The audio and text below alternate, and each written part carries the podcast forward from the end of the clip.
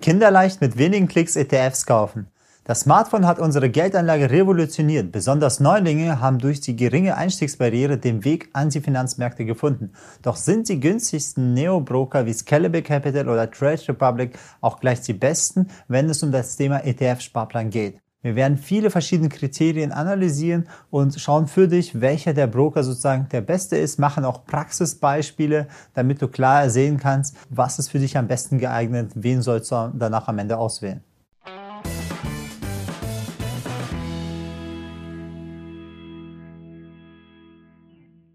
Hallo, ich bin Aida Veliv. Ich bin der Chefhändler und Gründer der FinMint. Wir sind ein Fintech-Unternehmen und bieten innovative Finanztechnologie, exklusive Strategien und auch staatlich geprüftes Finanzwissen. Also abonniere den Kanal, wenn du das Ganze auch, die ganzen Inhalte und die ganzen Videos zu Wirtschaft, Aktien und ETFs weiterhin haben willst. Wir haben eine Auswahl von 16 Broker aus drei Kategorien analysiert. Es ist uns wichtig, dass du zu Beginn gleich weißt, wo ist der Hauptunterschied zwischen diesen Kategorien, was ist ein Online-Broker, Direktbank und eine Filialbank. Und nach dem Video hast du dann diese Möglichkeit selber zu entscheiden, welche Gruppe und welcher Broker ist für dich sozusagen der wichtigste oder der beste in diesem Fall. Wir zeigen sowohl die Leistung als auch die Preise und noch zusätzlich geben wir auch ein paar Insight-Informationen zu dem Broker, untermalen das Ganze mit Praxisbeispielen, dass du genau ausrechnen kannst, wo bezahle ich wie viel für welche Leistung. Und zudem gebe ich dir auch verschiedene Quick-Tipps, damit du auch gleich bestimmte Sachen anwenden kannst, als auch wichtige Fehler sofort vermeidest und nicht in irgendeine riesige Kostenfalle tappst. Fangen wir gleich mit der ersten Gruppe der Online-Broker an. Also in der Kategorie Online-Broker haben wir Scalable Capital, Trade Republic, Smart Broker, OnVista, Flatex und eBase bzw. Finvesto, also die Marke dann von eBase, analysiert. Online-Broker fokussieren sich nur auf eine Tätigkeit. Sie machen nur Brokerage. Sie ermöglichen dir, dass du Aktien oder ETFs oder äh, andere Fonds direkt kaufen und verkaufen kannst und verwalten halt nichts anderes außer genau diesen Handel an sich. Dadurch sind sie in den Konditionen sehr günstig, weil sie sich halt nur auf eine Sache konzentrieren und bieten keine Zusatzleistungen in dem Fall halt an. Und meistens ist auch der Fokus nur auf die sehr einfache Bedienbarkeit, dass alles super simpel und einfach ist. Als ersten Tipp sollst du darauf einfach achten, bei sehr günstigen Broker, die fast gar nichts an Kosten haben oder umsonst sind, musst du vorsichtig sein. Meistens zum Beispiel die Servicequalität, also die Erreichbarkeit oder auch die Sicherheit oder die Infrastruktur, also diese ganze IT, die sie haben, diese Durchführung. Irgendwo wird es halt gespart und die ist dann nicht so stabil. Der zweite Quick-Tipp ist, dass du bei jungen Broker als auch bei neuen Broker, die vielleicht zwei, drei Jahre alt sind, auch darauf achten sollst. Meistens ist bei die, die Technik noch nicht ganz ausgereift. Sie sind neu am Markt und müssen müssen ihre gesamte Infrastruktur erstmal noch testen und da läufst du Gefahr, wenn die Börse mal richtig schnell durch die Decke geht oder halt runterfällt, dass man dort nicht mehr ganz normal handeln kann, wie man es gerne haben will, beziehungsweise die Technik fällt aus, die Internetseite oder die App ist dann nicht mehr erreichbar. Das haben wir immer wieder erlebt. Das letzte Mal war es bei der starken Anstieg von GameStop, dass manche Broker gar nicht mehr handelbar waren. Tipp Nummer drei, irgendwo verdienen sie immer Geld. Das heißt, es gibt keinen, es gibt nichts umsonst. Es gibt keinen Broker, der alles umsonst halt anbietet. In einigen Fällen muss man darauf achten, manche Broker verdienen dabei Geld, indem sie die Kunden etwas schlechter ausführen, also schlechtere Preise stellen und genau dazwischen so den Spread verkaufen. Oder nicht nur durch den Spread oder Slippage selber verdienen, sie äh, verdienen auch an dem Geld, indem sie Informationen weiterverkaufen. Also sie verkaufen Informationen zu den Kundendaten beziehungsweise was, der, was die Kunden kaufen oder verkaufen zum größten Teil einfach dann an die äh, kleineren Börsen oder auch an institutionelle Fonds, die dann die vor dem Kunden die Wertpapiere kaufen und es viel günstiger kaufen und diesen Kunden dann es teurer verkaufen. Und das Ganze halt immer in Millisekunden, das sieht man dann oft nicht, aber man hat dann einen viel teuren Preis. Schauen wir uns mal die genau Online-Broker etwas ins Detail an. Wir haben die ganzen Broker etwas detailliert für jeden ein kleines Profil erstellt, weil sie ein bisschen mehr Informationen brauchen. Viele sind neu und noch nicht so bekannt wie die älteren. Also fangen wir mit Scalable Capital an. Wir haben drei Kriterien einfach mal, um das für euch darzustellen, wie stabil der Broker ist. Einfach zu gucken, okay, wie viele Kunden hat er, wann wurde er gegründet und wie ist sozusagen seine Bewertung in der Online-Welt. Wie bewerten die Kunden den Broker selber in den verschiedenen Portalen? Das Münchner Unternehmen Scalable Capital gehört zu dem Bereich Neobroker. Sie sind eher ein neues, junges Unternehmen in diesem Brokerage-Business. Sie haben 2014 mit Robo-Advisor gestartet, haben jetzt einen sozusagen Broker eröffnet. Sie gehören auch zum Teil BlackRock, das ist ein Anbieter von iShares, also von ETFs, der ist auch da mit drin investiert. Insgesamt haben sie schon über 80.000 Kunden und knapp über 100 Mitarbeiter. Das, der Vorteil an der Sache ist, die App ist sehr intuitiv und einfach zu bedienen. Und Orders werden in der Regel halt über die Nebenbörsen durchgeführt, damit die Kosten sehr gering sind. Also in dem Fall auch zum Beispiel die GetEx. Und die, sie gucken, dass es halt sehr günstig ist.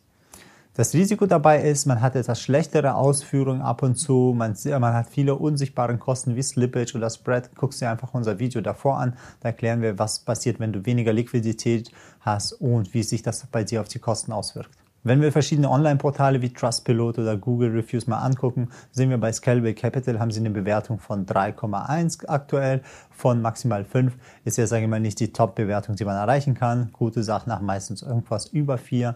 Also mit 3,1 hatten sie immer Probleme mit den letzten technischen Ausfällen, die sie da immer hatten. Kommen wir zu den Trade Republic, ist auch ein neuer Broker, ist relativ Fix ist sozusagen die deutsche Kopie von Robinhood. Robinhood ist in Amerika groß geworden, der macht kostenlos alles eigentlich, der Broker, der eigentlich kostenlos alles anbietet. Und die Trade Republic haben sie sozusagen das Geschäftsmodell kopiert und das in Deutschland umgesetzt. Sie haben 2015 sozusagen gegründet, aber erst nach äh, vor ein, zwei Jahren erst richtig sind sie durchgestartet oder sind live gegangen, haben über 150.000 Kunden mit 200 Mitarbeitern. Die Nutzung ist ausschließlich über die App. Das heißt, man hat sehr geringe Einstiegsbarriere, man geht über Smartphone, ist auch wiederum der Nachteil, denn falls man die App ausfällt, kann man eigentlich nichts mehr machen, man hat kein Notfallsystem. Auch hier haben Sie das, äh, das Risiko, dass Sie auch an Börsen rüberleiten, die günstiger sind. Und man hat wieder das Problem wie bei Scalable Capital, da muss man sich das genauer angucken.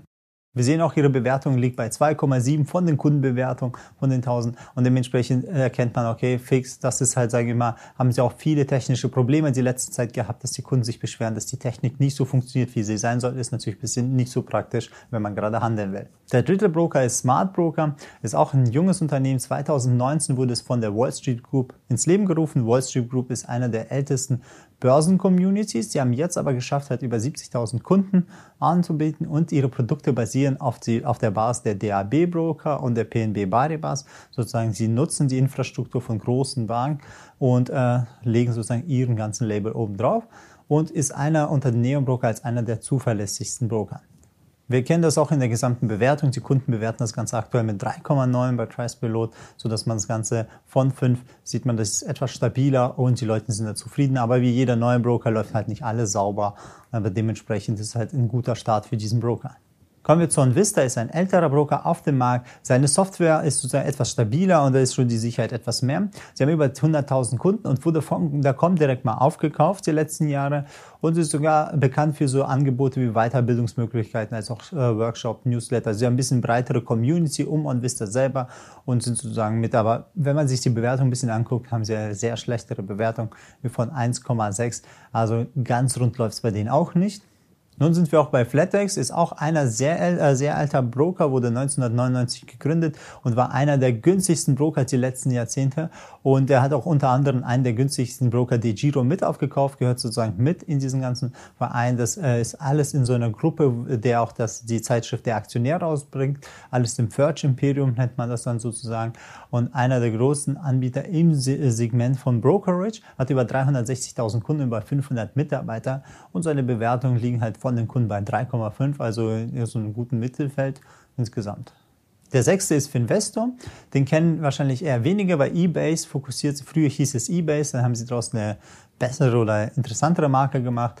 eBase ist sehr, sehr alt und Finvestor ist seit 2016 dann sogar an den Markt gegangen und sie haben über eine Million Kunden und haben über 250 Mitarbeiter, gehört auch zu der Commerzbank Comdirect Gruppe, die wurden davon mal aufgekauft und die fokussieren sich nur auf ETFs und Fonds. Man kann da halt keine Aktien, nichts kaufen. Sie bieten aber auch Möglichkeiten, vermögenswirksame Leistungen bei ihnen zu nutzen, was die anderen meistens nicht anbieten.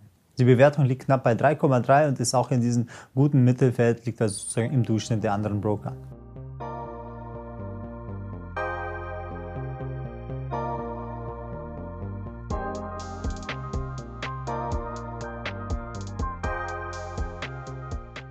Gucken wir uns jetzt mal Direktbanken an.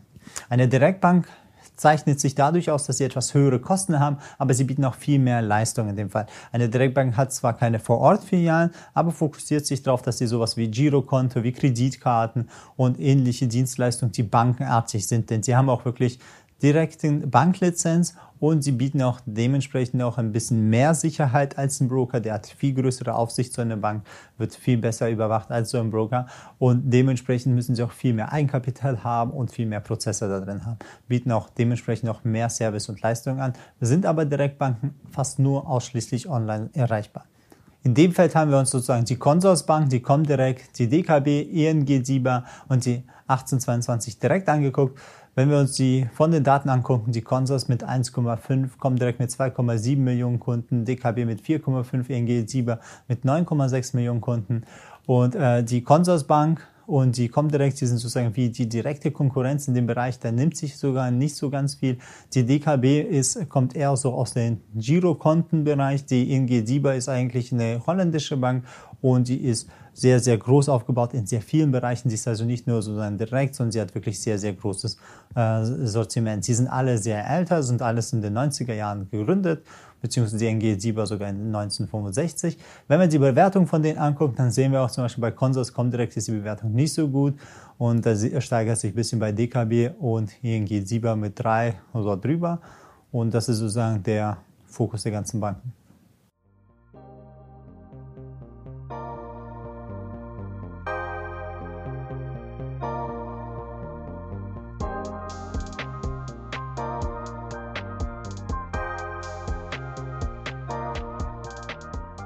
Kommen wir zu der dritten Gruppe, die Filialbanken.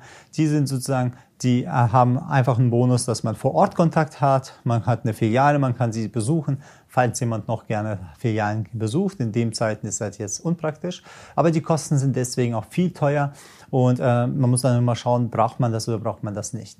Oft haben sie auch weitere Dienstleistungen wie äh, kostenlose Beratung durch die Bankberater. Aber oft verkaufen sie wegen der gesamten Regulierung immer nur die Produkte, die die Bank selber hat oder ihre eigenen Bankenprodukte. Das ist dann nicht so ganz transparent und übersichtlich, so dass das eigentlich meistens nicht so viel hilft. Wir haben uns die verschiedenen Broker mal angeguckt in diesem Bereich. Also S-Broker, Santander, Postbank, Commerzbank sind da berühmt. Und wir sehen auch von der Bewertung äh, von den Kunden, sie finden diese Banken auch nicht so toll. Was uns komplett auffällt, es gibt keine keine größeren Banken, die überhaupt stabil gute Bewertung haben. Irgendwie sind die Kunden immer ein bisschen unzufrieden, aber dafür funktionieren die Infrastruktur von den Banken eigentlich sehr gut und sie haben sehr einen großen Kundenstamm, wo man genau weiß, das funktioniert. Im Notfall klärt sich das schon. Okay, kommen wir jetzt einfach zu den zweiten Teil. Jetzt haben wir geguckt, wie sind sie qualitativ die Broker aufgebaut, wer ist sozusagen, wo hat jeder ein bisschen Stärken, Schwächen. Jetzt gucken wir einfach mal von den Kosten. Ne? Was habe ich für eine Leistung, was sind das für Kosten? Wir haben das nach fünf Kriterien das Ganze mal analysiert und geguckt, okay, welche Kosten äh, kommen auf dich zu, wenn du einen ETF-Sparplan hast. Als erstes haben wir die Depotführungskosten, die fallen meistens jährlich oder halt monatlich an, aber über das Jahr zu sehen. Und die müssen wir über das Jahr berücksichtigen. Da haben wir maximal einen minimalen Sparbetrag. Wie viel kannst du pro Monat maximal oder minimal überhaupt in ein ETF investieren? Als auch Anzahl der sparfähigen ETFs. Also wie viele ETFs überhaupt kannst du da investieren? Da gibt es 100 oder 1000 zur Auswahl. Dann kommen wir auch die kostenlosen besparbaren ETFs, weil viele bieten auch einfach gar keine Kosten. Das heißt, du kannst dann umsonst in die ETFs investieren. Da gucken wir auch, wer bietet wie viel an. Und auch die äh, gesamten Sparplankosten, wenn ein ETF nicht kostenlos ist, was kostet es sich, wenn du ihn mal kaufen musst. Fangen wir bei den Depotführungskosten mal an. Heutzutage ist fast bei jedem Broker oder Bank, dass die Depotführungskosten kostenlos sind, also umsonst. Wir sehen nur bei Flatex ist es ähm, bei 0,1%, als auch bei Ebase. Ebase will 20 Euro fixe Gebühr haben. Da muss man einfach nur drauf gucken. Es ist nichts Schlechtes, man muss das immer in der Gesamtkalkulation sehen, aber das muss man einfach im Kopf halt drin haben und sie dann sozusagen gegenrechnen. Bei Comdirect ist es so, sie haben die ersten paar Jahre das Ganze kostenlos und danach muss man äh, mehrmals traden pro Quartal, damit es immer noch kostenlos bleibt. Kommen wir zu maximalen, minimalen Sparbetrag. Wir sehen einfach, wenn wir die gesamte Liste durchgehen, die meisten fangen bei 25 Euro sozusagen an, haben also im Tausenderbereich so das Limit. Aber man muss immer gucken, wenn man mehrere Fonds kaufen will, man braucht ja eine minimale Sparrate, damit die Gesamtsumme teilbar ist. Deswegen ist es wichtig, dass sie so klein wie möglich ist. Dann kann man mehrere Fonds kaufen und viel leichter diversifizieren.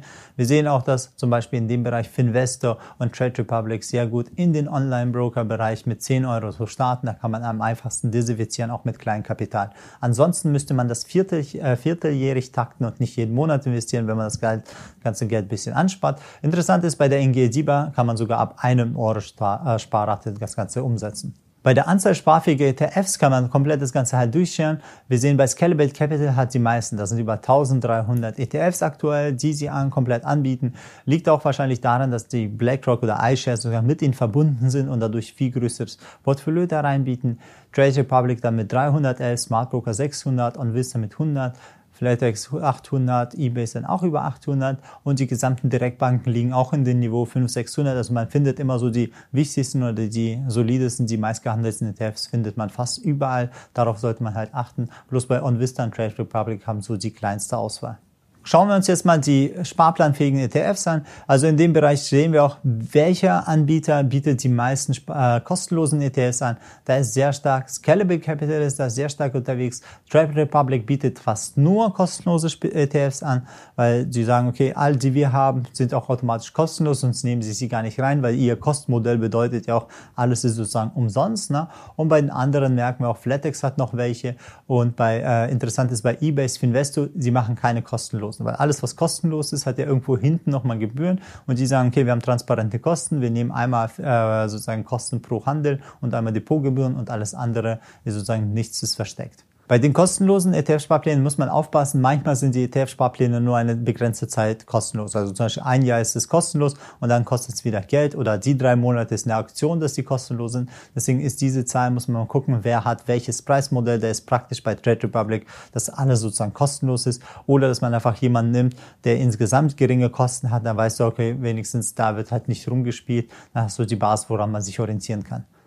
Okay, kommen wir zum letzten Punkt, die Sparplankosten. Da ist es relevant, wenn man dann diese Sparpläne weiter durchführt.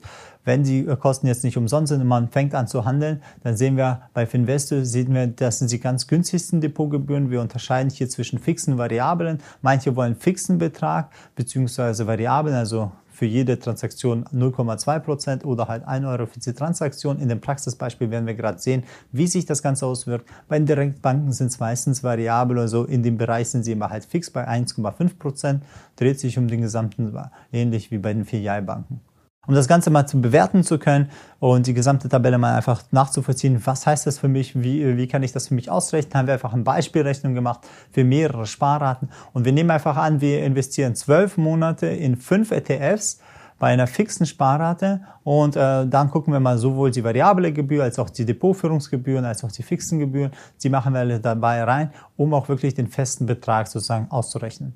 Wichtig dabei müsst ihr beachten, wir berechnen jetzt die Kosten, die man komplett sehen kann, weil die meisten Kosten sind auch hinten versteckt bei den unsichtbaren Kosten, aber einfach immer wissen, immer wenn es umsonst ist oder irgendwas, was in der Flat ist oder ähnliches, dahinter bezahlen die Broker immer die Kosten. Das heißt, ihr müsst sie, wenn ihr sie nicht bezahlen äh, müsst, dann bedeutet der Broker verdient irgendwo anders nochmal Geld, sonst lohnt sich das für ihn auch nicht. Okay, wir gucken uns mal den Kostenvergleich auf vier verschiedene Stufen an. Also wir haben die 25 Euro, die 50, die 100 und 500 Euro als Sparrate genommen. Wenn wir uns das Ganze mal angucken, nicht jeder bietet hier die 25 Euro an und wenn wir einfach erstmal die erste 25 Euro Spalte halt angucken, sehen wir auch, dass zum Beispiel äh, haben wir alles markiert. Alles, was grün ist, ist in der Kategorie sozusagen der günstigste, gelb ist so die Mitte und orange ist eher die teure, äh, die teure Broker in dieser Kategorie. Der erste Punkt, der uns auffällt, ne, einer der günstigsten ist halt Finvesto und Ebase, als auch Trade Republic, weil sie gar keine Kosten haben für die ETFs. Bei äh, Finvesto siehst du halt durch diese 0,2 Gebühren ist halt super günstig plus die Depotgebühren und damit sozusagen der Fixbetrag von 23 Euro. Da ist auch interessant Comdirect oder Consorsbank, auch weil sie die Gebühren auch sehr günstig sind, aufgebaut in diesem ersten Niveau, dass man das Ganze streut. Mit Scalable Capital ist man da etwas teurer unterwegs durch die verschiedenen Modelle, weil man öfters ausgeführt wird und man man nicht prozentual, sondern fix macht. Da sehen wir auch, wenn man prozentuale, also variable Kostenstellung hat, ist es besser bei kleineren Sparbeträgen als bei größeren. Gucken wir uns mal die 50 Euro, wenn wir uns jetzt jeden Monat 50 investieren würden, dann sehen wir auch, da ist schon wieder Scalable Capital ist dadurch wieder schon positiver, da die Kosten bei den anderen auch ansteigen. Smart Broker kommt dann auch in dieses Feld für die 50 Euro, das mit 48 Euro und Investo bleibt auch konstant, Consors und kommt direkt auch noch dabei, aber die ersten sowas wie DKB und äh, die Santander, Postbank, Commerzbank, die stechen raus mit sehr hohen Kosten komplett. Flatex erkennt man auch, der ist jetzt nicht spezialisiert komplett auf ETF-Sparpläne. Da sind die Kosten, die, wenn, wenn die ETFs nicht kostenlos sind, etwas höher. Wenn wir jetzt uns die 100 noch angucken, wer sich höhere Sparrate von 100 ist, dann sehen wir auch weiteren den stärkeren Effekt, auch den Vorteil bei Scalable Capital, weil es alles sozusagen in einer Flat Fee ist, dann lohnt sich das Ganze immer mehr. Und bei, äh, bei den anderen wie Smart Broker, dann bleibt es so in dem gleichen Niveau und Ebase Finesto, den steigert sich so langsam durch den prozentualen Betrag. Aber da sehen wir auch gleich bei 100 Euro, die gesamten Direktbanken fallen dann meistens halt raus, weil sowas wie Consors und da kommen direkt die Kosten massiv dann ansteigen und mit der Summe, mit den Sparraten erhöht sich jetzt enorm.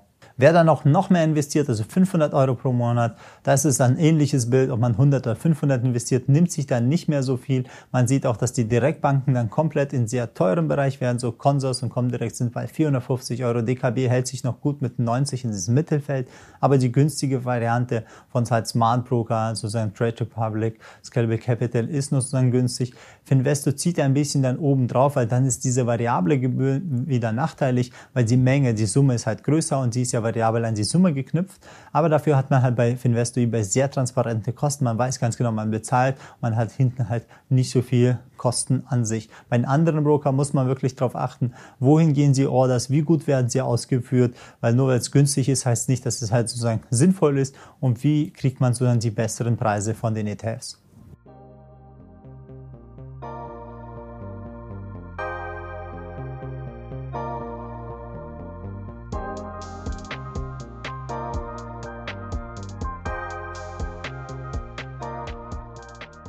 Du jetzt wissen willst, wie du am besten durchgehst, dann musst du einfach erstmal den gesamten Plan durchlaufen. Also zuerst musst du folgendes machen.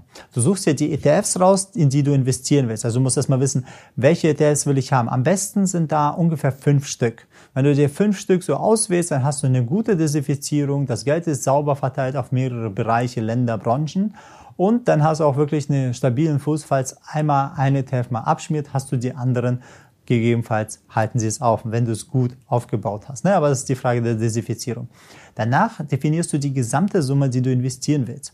Also in dem Fall sagst du, okay, ich habe 100 Euro pro Monat, die ich investieren will, geteilt durch 5, kommt halt 20 Euro raus. Da merkst du schon 20 Euro, da bietet halt nicht jeder Broker an, dass du das Ganze investieren kannst. Also musst dann gucken, was ist der Mindestsparbetrag, wo du investieren kannst.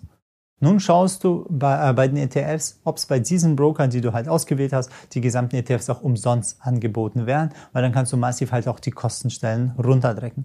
Achte darauf auch, ob du bei dem Broker, der deine ETFs verwaltet, auch weitere äh, Sachen brauchst, wie zum Beispiel Girokonto, Kreditkarte. Wenn du das ganze unnötige Zeug halt nicht brauchst, weil du sagst, ich habe doch schon eine Bank, die ganze Zeit Girokonto und Kreditkarten abdenkt, dann kannst du dich komplett nur konzentrieren auf den Kostenfaktor, weil du brauchst ja die Zusatzleistung nicht sinnlos zu bezahlen, wenn du sie eh nicht nutzt.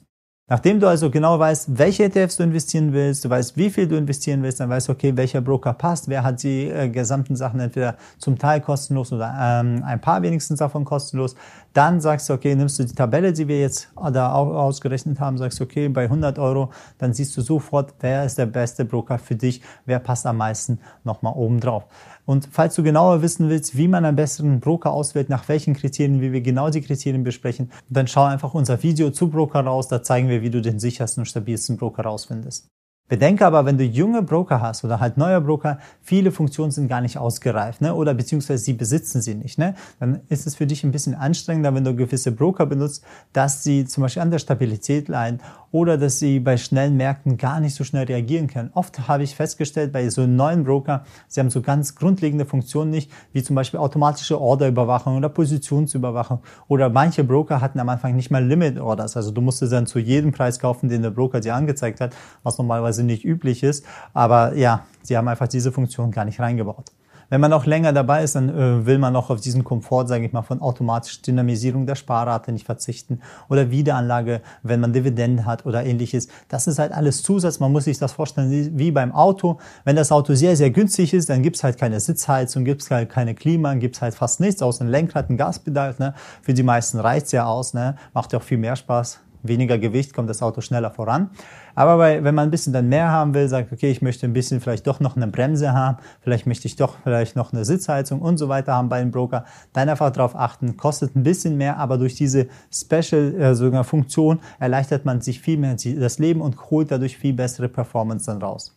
Falls du dich also auch fragst, weil ich habe oft über versteckte Kosten geredet von Trade Republic oder Scalable Capital, weil sie in ihrem Geschäftsmodell das alle so versteckt haben. Man weiß ja, sie verdienen ja auch Geld, sie machen es nicht umsonst. Wo also verdienen sie an dir Geld und also auch bei weiteren Broker durch ihre intransparente Kostenstruktur. Wir werden auch weitere Analysen allgemein zu Aktien-ETFs machen. Also ansonsten, ich bedanke mich, dass du uns zugehört hast.